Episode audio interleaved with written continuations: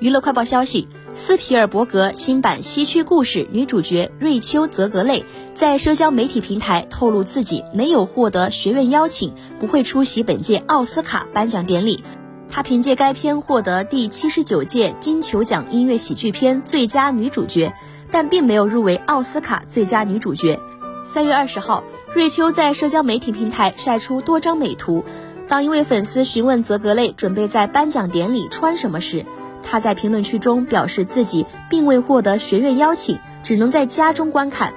我也希望会有奇迹发生，这样我就可以在现场为我们的电影庆祝。对此，我也感到很失望，但依旧为《西区故事》感到自豪。